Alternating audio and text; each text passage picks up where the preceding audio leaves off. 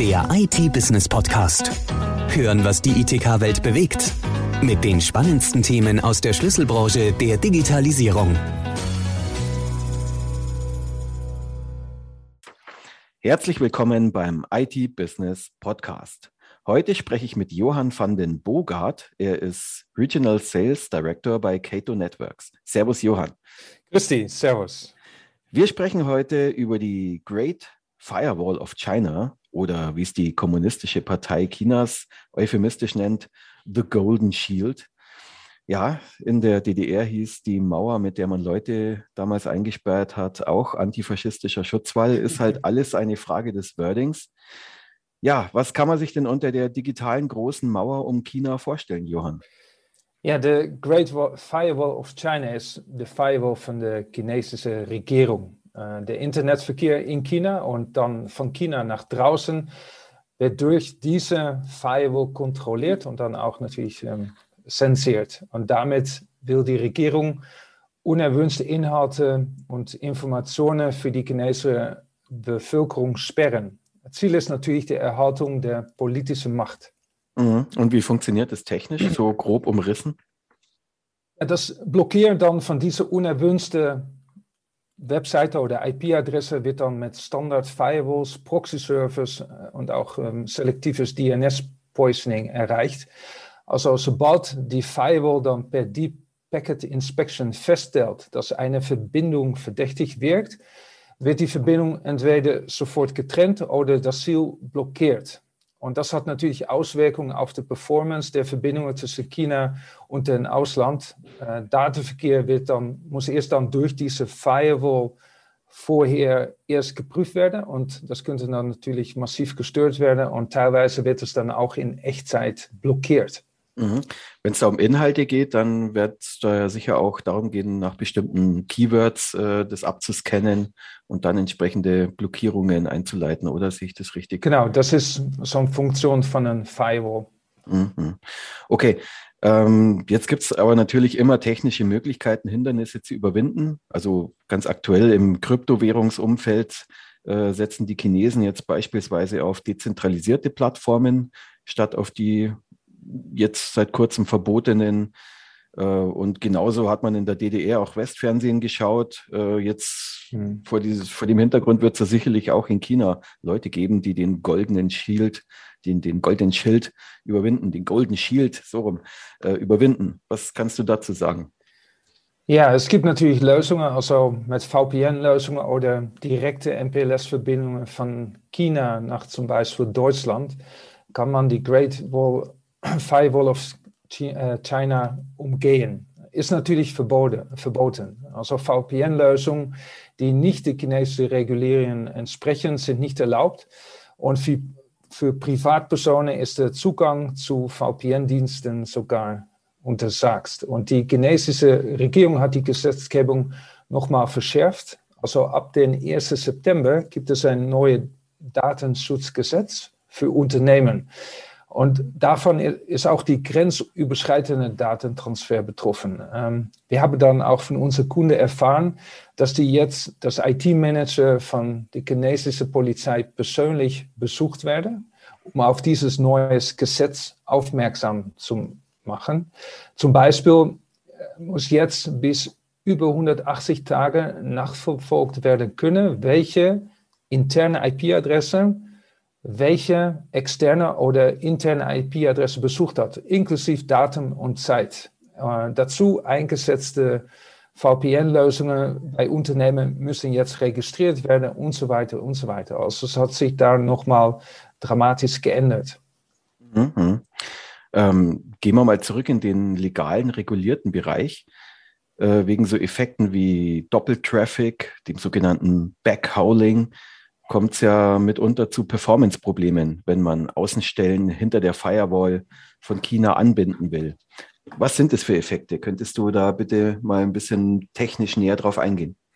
Ja, wie gesagt, alle Datenverkehr wird durch den Firewall vorher erst geprüft. Also Datentransfer oder Kommunikation über das Internet leidet dadurch natürlich unter diese unter Datenpakettverluste oder hohe Latenzen. Und das beeinflusst natürlich die Performance der Applikationen. Und ohne Premium-Links, Premium-Internet-Links oder MPLS sind zum Beispiel Videokonferenzen manchmal nicht möglich. Dagegen sind natürlich Premium-Links oder MPLS-Verbindungen von China nach Deutschland sehr teuer. Was sind Premium-Links, äh, wenn du es bitte kurz erklären möchtest? Ja, das sind äh, Business-Internet-Links, wo auch bestimmte SLAs garantiert werden von mhm. den Unternehmen. Also äh, nicht das publieke Internet äh, Verkehr sozusagen. Ja, ja, okay. Und wer verdient damit? Direkt die kommunistische Partei oder?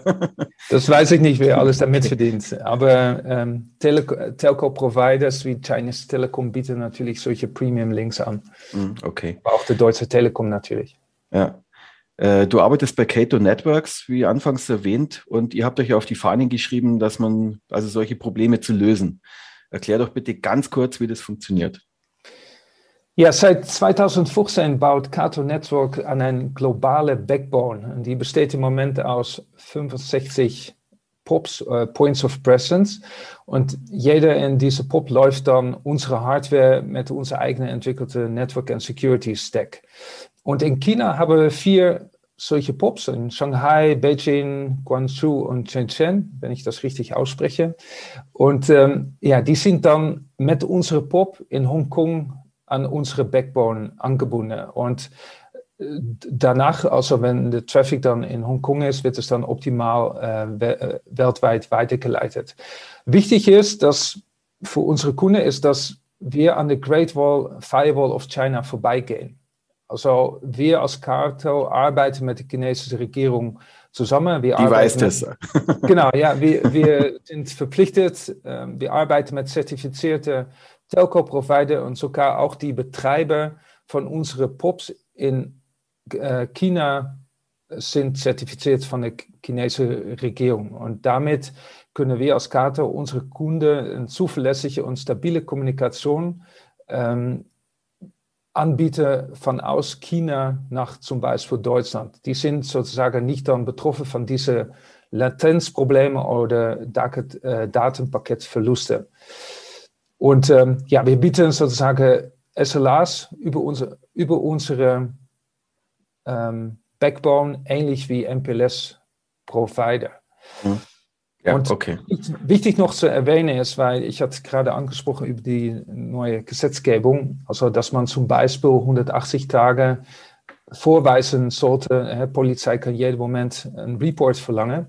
Also das bedeutet auch wieder, dass viele Unternehmen weitere Investitionen in Security-Lösungen äh, investieren müssen durch diese neue Gesetzgebung. Zum Beispiel ein SIEM oder ein, ein Proxy-Server. Und das ist schon automatisch in unsere Lösung integriert. Also Kato-Kunde brauchen hier keine weiteren Investitionen in Security-Lösungen. Ja, okay. Ähm, das Ganze nennt sich ja SASE. Mhm. Ähm, wenn du das mal kurz erklärst und äh, ich weiß, weil wir da mal drüber gesprochen haben, dass äh, das Gartner auf eine bestimmte Weise definiert und ähm, das ist ja, das ist dir besonders wichtig. Äh, vielleicht, wenn du dich da aber bitte ein bisschen kurz fasst, ich weiß, ja. das Thema liegt dir auf dem Herzen. Äh, genau. Kannst mal ein bisschen beschreiben, was ist denn Sassy aus Gartner Sicht?